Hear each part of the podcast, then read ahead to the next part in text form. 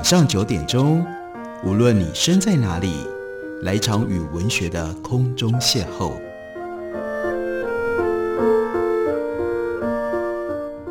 杨照谈书，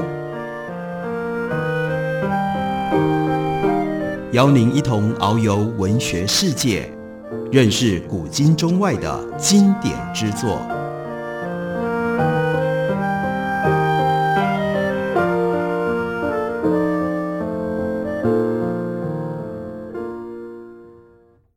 位听众朋友，大家好，欢迎收听杨照谈书。本节目以台北广播电台 FM 九三点一，每个星期一到星期五晚上九点为大家播出。我是杨照，在今天节目当中要为大家介绍的这本书，它原来的英文书名是《Coast Roller》，也就是《云霄飞车》。这本书在讲什么呢？这本书是英国的资深重量级的史学家伊恩·可秀他所写的二十世纪欧洲百年史的第二卷。在我们的节目当中，之前曾经为大家介绍过这本书的上卷，叫做《地狱之行》。欧洲在二十世纪的上半叶五十年当中，去了地狱一趟，又回来了，但是接下来就搭上了云霄飞车。这是伊恩·可秀他非常具象地为我们描绘出二十世纪欧洲所走的道路和所经历的事情。这本书中文译本。刚刚由八旗文化出版，将书名译作《激荡时代》。激荡时代一个重要的现象，伊恩·可秀特别强调，那就是艺术、文学还有其他创造性表达方式所构成的文化，反映了一个社会的价值观和心态，也是对于现有价值观跟心态提出挑战、改变的力量。而一九六零年代，社会的价值观跟心态刚刚进入了一个连续持久。不断加强的转变过程，是这段云霄飞车里程当中很重要的经验，尤其是在年轻一代当中，一些因素原来对社会态度跟行为具有关键影响力，其中突出的有军队、工作、教育、宗教和家庭，但到了一九六零年代，这些因素的作用都有了根本的变化。一般来说，这几个项目、这几个面向都在弱化当中。在一九六零年代，欧洲社会基本上实现了非军事化，军队失去了作为社会中心特色的影响力，尚武的价值观不再占主导的地位，国家军费减少，福利开支增加，学校和基督教会不像从前那样大力培育青年的尚武，还有支持民族主义的价值观。一直到二次世界大战结束的时候，青年人被灌输的信念。都是为国捐躯是神圣的责任。如今这个信念大为减弱，的确，大部分年轻人仍然要服两年左右的强制兵役，但他们很少热情的投入，反而常常不情不愿。服兵役是需要大量征兵打仗的时代所遗留下来的做法。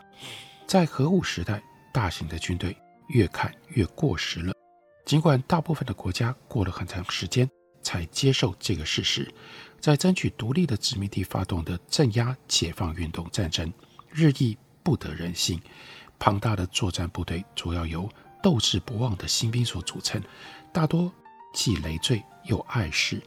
多数政府都认识到公众反对征兵制，从一九六零年代末就开始提出了提供替代兵役的选择，例如在服役期间到医院或者是学校去做文职工作。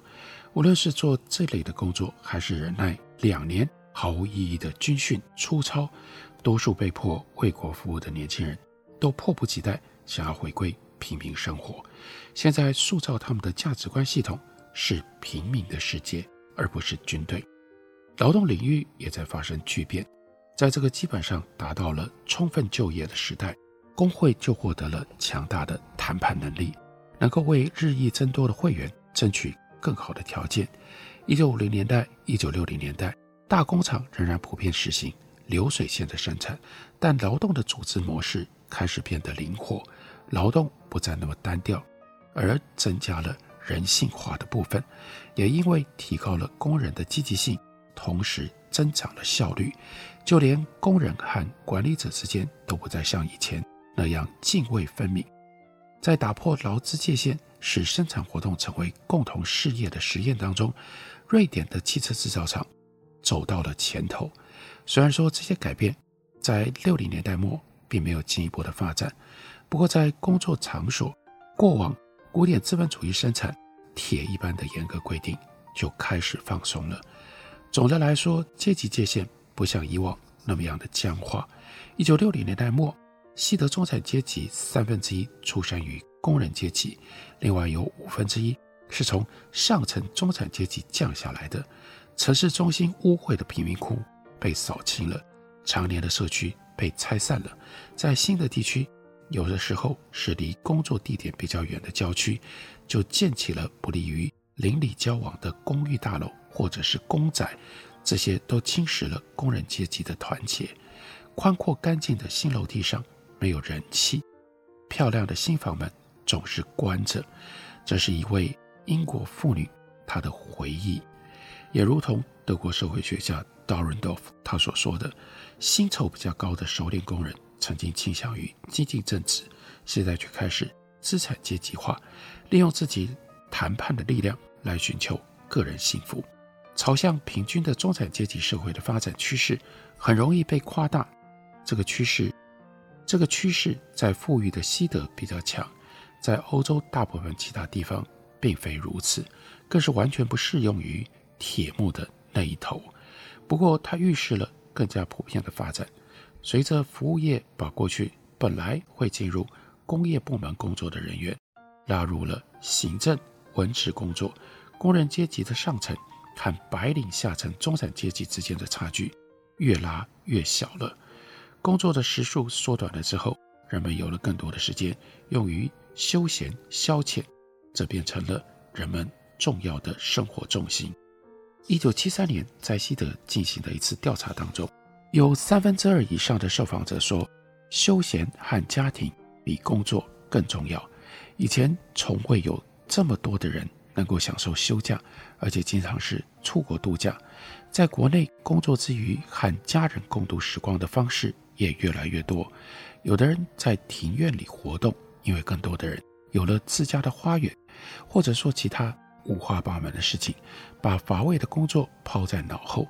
许多消遣属于个人活动，而不是集体活动，这是大势所趋。这个时候的趋势还在起步阶段。后来几十年当中会进一步的发展，音乐、电影、电视这些重要的大众休闲娱乐方式就跨越了国界，把各国的大批年轻人团结起来，塑就了欧洲各国人民的共同兴趣和心态，甚至渗透进铁幕那一边的国家。二次大战之后，大多数欧洲国家的中学教育迅速的普及。更多的人因此得到了过去专属于社会精英的晋升机会。在西欧，一九七零年，十岁到十九岁的在校学生人数平均比一九五零年多了二点五倍。虽然说国家之间的差别依然存在，但各国普遍认识到需要让更多的人具备从事复杂劳动的能力，或者接受更高的教育。东欧的战后教育和战前。截然不同，也和西欧的情况迥然有异。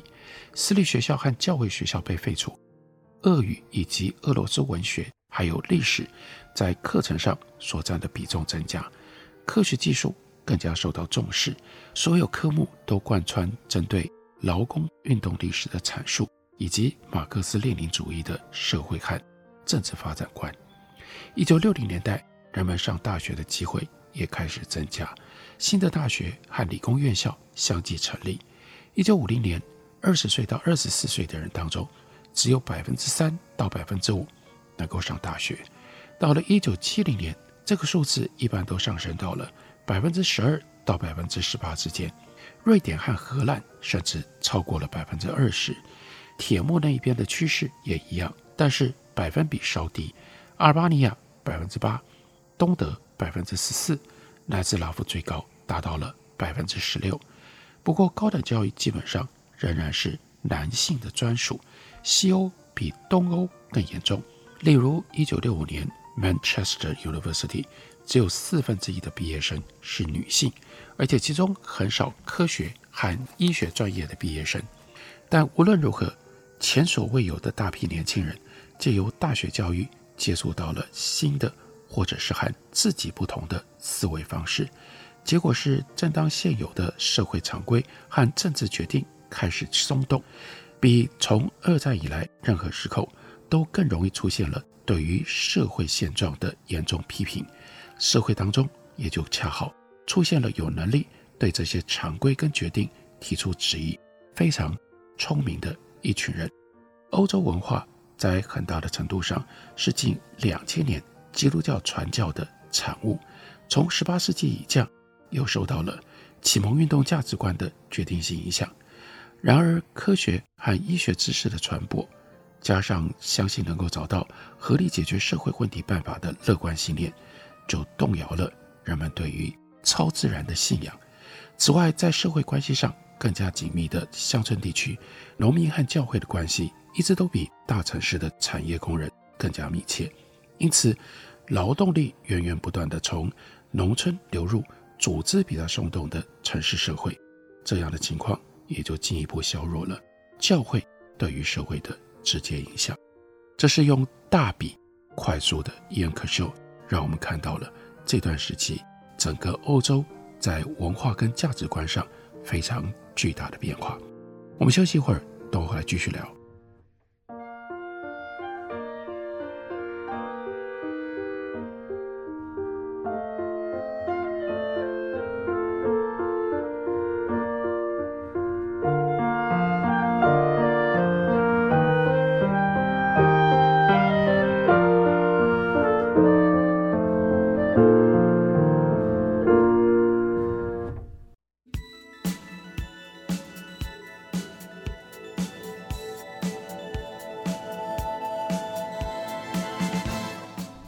好声音，尽在台北广播电台 FM 九三点一 AM 一一三四，陪伴您的幸福好时光。大家好，我是叶爱玲。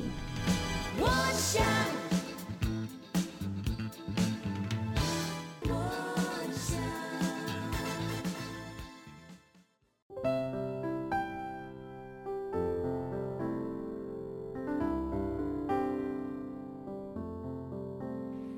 见台北的身影，拥有颗热情的心，有爱与梦想的电台，台北广播 FM 九三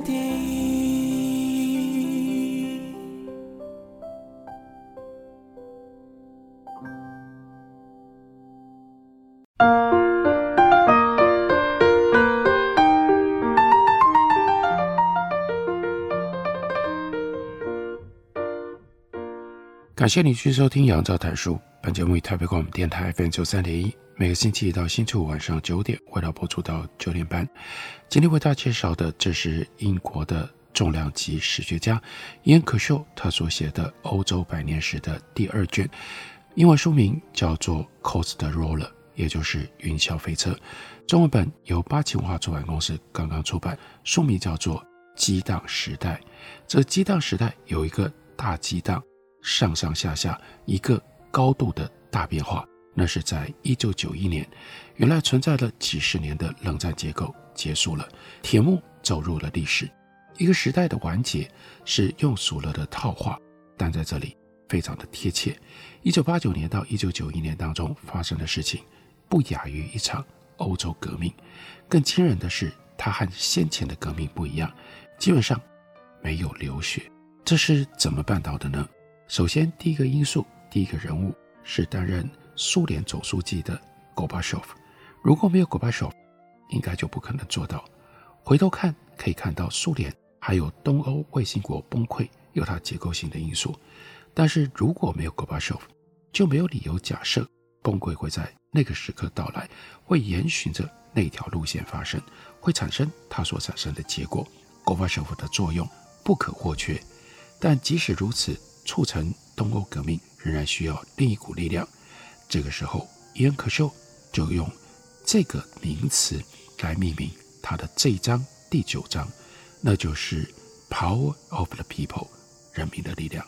苏联的形势发展使得东欧人民鼓起了勇气，反叛了管理他们四十多年的统治者。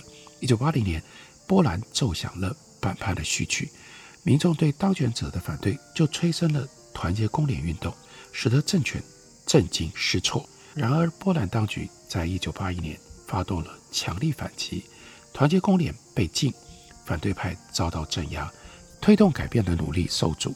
八零年代后期，苏联刮起改革新风之后，团结公联也获得重建。无论是在波兰还是在其他国家，都没有人想到自己国家当中共产党的统治大限将至。但是，一九八九年年底，变革如雪崩一般汹涌而来。各国政权纷纷倒台，各国人民争取并且获得了想要的自由。一旦人民认识到统治者的基础开始动摇，戈巴乔夫所挑起的自上而下的革命，就改而变成了自下而上的革命。在一个又一个的国家里，人民把权力夺回到自己的手中。最后，从苏联发起的变革洪流，又以不可阻挡之势卷回了苏联。存在了将近七十年。似乎牢不可破的政权，在两年内土崩瓦解。波兰一如他从一九八零年以来的表现，是革命的先锋。一九八九年六月四日的选举当中，团结公联获得了压倒性的胜利。作为工会，他的力量其实已经比一九八零年弱了许多。但这个时候，团结公联已经蜕变成为政党。那次选举的投票率只有百分之六十二。这也许反映了选民对于选举的高度不信任。许多人认为选举不可能带来真正的改变，但是结果却再清楚不过。第一轮投票当中，团结公联赢得了参议院一百个席次当中的九十二个，下议院对团结公联开放的一百六十一个席次当中，他竟然整整赢得了全部的一百六十一个。但人们的狂喜当中夹杂着恐惧。就在选举当天下午，电视播放了坦克开进天安门广场的画面，在那里有数百名为了民主而示威的学生被中共政府军给残杀。面对反对派在选举当中的胜利，波兰政府会如何反应呢？事实是，政权接受了人民的决定，在波兰四十年的共产主义统治基本上宣告完结，只不过。还没有彻底走入历史，政府仍然掌握在共产党手里。加鲁塞斯基将军也不出所料地当选为新设立的行政总统。然而，六月十八日举行的第二轮投票确认了当权者的溃败，大约百分之六十五的选票投给了团结公联。尽管投票率低得可怜，只有百分之二十五。加鲁塞斯基接着他就邀请团结工联成立大联盟，但是被团结工联拒绝。八月七日，团结工联的领袖华勒沙，他就提议建立由团结工联领导的政府。一些过去仅仅只是共产党傀儡的小党，对这个提议表示支持。八月二十四日，团结工联的一位领导人，长期持不同政见的知识分子马佐维耶斯基，就成为波兰的新总理。他由共产党的总统加鲁塞斯基任命，而得到了下议院几乎所有共产党籍议员的赞成。接下来的几个月内，共产党国家的基础被有系统地拆除了。波兰的国号就不再是 People's Republic 人民共和国，而改成了简单的 Republic 共和国。警察和军队不受政治影响。宪法当中去除了关于共产党领导作用的条款。共产党。自行解散。不过，随着共产党这个共同敌人的垮台，反对派内部的团结也一去不返。一九九零年，要求加鲁塞斯基总统下台的压力与日俱增。但是他真的辞职了之后，团结公联领导人的所作所为却和他们的运动名字背道而驰。不久前再次当选团结工联主席的华勒沙自己宣布参选总统。直接挑战曾经是他最亲密顾问之一的马佐维耶斯基。华勒沙急不可耐地想要加快变革。他虽然专横跋扈，但非常的接地气，特别能够为日益不满的广大民众发声。他觉得自己在团结公联当中受了像马佐维耶斯基这样的知识分子的排挤，让他心中愤愤不平。在十一月的选举当中，知识分子马佐斯耶斯基败选，身为前工联领导人的华勒沙赢得了压倒性的胜利。在一九九零年十二月二十三日宣誓就职，到此团结工联再也不团结了，已经四分五裂。一些原来支持他的民众转向了新的民主氛围当中所出现的新政党。波兰迅速成为明显具备多元特点的社会。他透过民主的方式，未经流血就完成了非凡的政治过渡。在经济方面，波兰的多元民主开始的时候不太成功。从一九九零年初开始，国家控制的经济突然向市场力量开放，对经济实行了 shock therapy。休克疗法这个政策，因为新任的财政部长叫做 Berezovsky 而得名，又叫做 Berezovsky 计划。国家取消普遍管制，并且贬值货币，立刻就造成了通膨率急剧升高。波兰的出口增加了，虽然东欧其他国家的出口疲软不振，但是华勒沙当选为总统的时候，通膨率接近百分之。两百五十，商店货架上空空如也，生产巨减，失业率飙升，人民平均实际收入下降了三分之一。国际货币基金组织以严苛的条件为交换，避免了波兰大部分的外债，为后来几年的经济复苏打下了基础。至此，波兰全面铺开经济私有化。波兰在经济上和在政治上一样，正迅速学习要如何变成新的。西方国家，一九八九年六月十六日，波兰借由选举告别共产主义，不到两个星期，就轮到匈牙利的时刻到来了。大约二十万的巨大人群聚集在布达佩斯的英雄广场，参加有电视直播的重新安葬纳吉的葬礼。纳吉是匈牙利一九五六年暴动的英雄，当年经过闹剧式的公审之后，被共产党政权处以绞刑。一年前，警察暴力驱散了纪念纳吉斯难日的示威。一年之后的今天，英雄广场上悬挂的就不再是共产党的旗帜了，而是匈牙利的国旗。最后一位悼念纳吉的发言人是青年民主主义者联盟的奥班。他宣布：“如果我们能够信任我们的灵魂和力量，我们就能够结束独裁。”此言一出，听众掌声如雷。很快的向此目标步出的步伐，接二连三，和波兰一样是和平进行的。回顾这段历史，靠着人民的力量，整个东欧彻底的被改变了，也就彻底改变了整个欧洲，乃至于彻底改变了全世界。这当然也就是二十世纪欧洲百年史当中非常重要又激荡人心的一页。伊恩·可修。在他的《激荡时代》这本书里，把这一页也特别的鲜活描述、凸显出来。感谢您的收听，明天同一时间我们再会。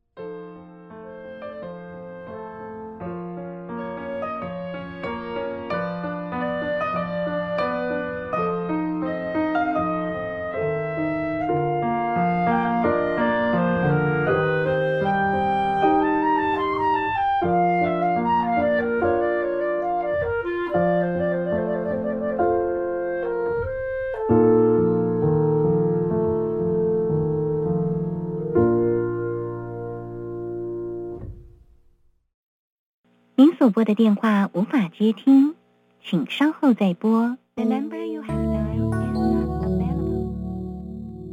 好想找人说说话哦。我在开会，等下打给你呢。需要的时候，怎么你们都不在身边？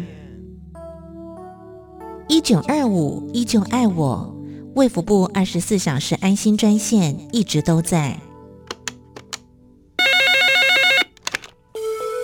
生活没有过不了的难关，珍惜生命，拥抱希望。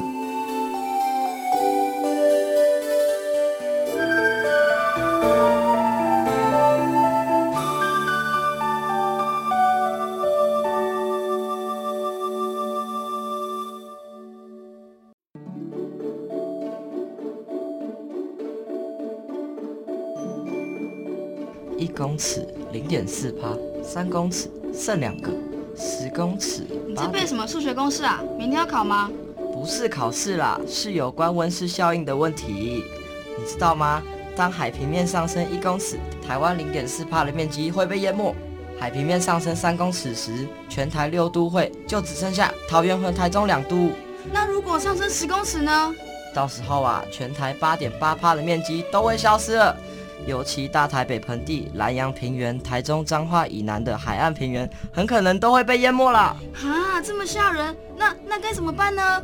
我们可以多做一点，例如爱用当地食材，减少食品碳排放量，多搭乘公共运输工具，减少开车或骑机车的次数，而冷气温度也可以控制在二十六度到二十八度之间哦。嗯，还可以随手关灯拔插头，自备环保餐具，少用一次性就丢弃的商品哦。台北电台与您一起珍惜资源，爱地球。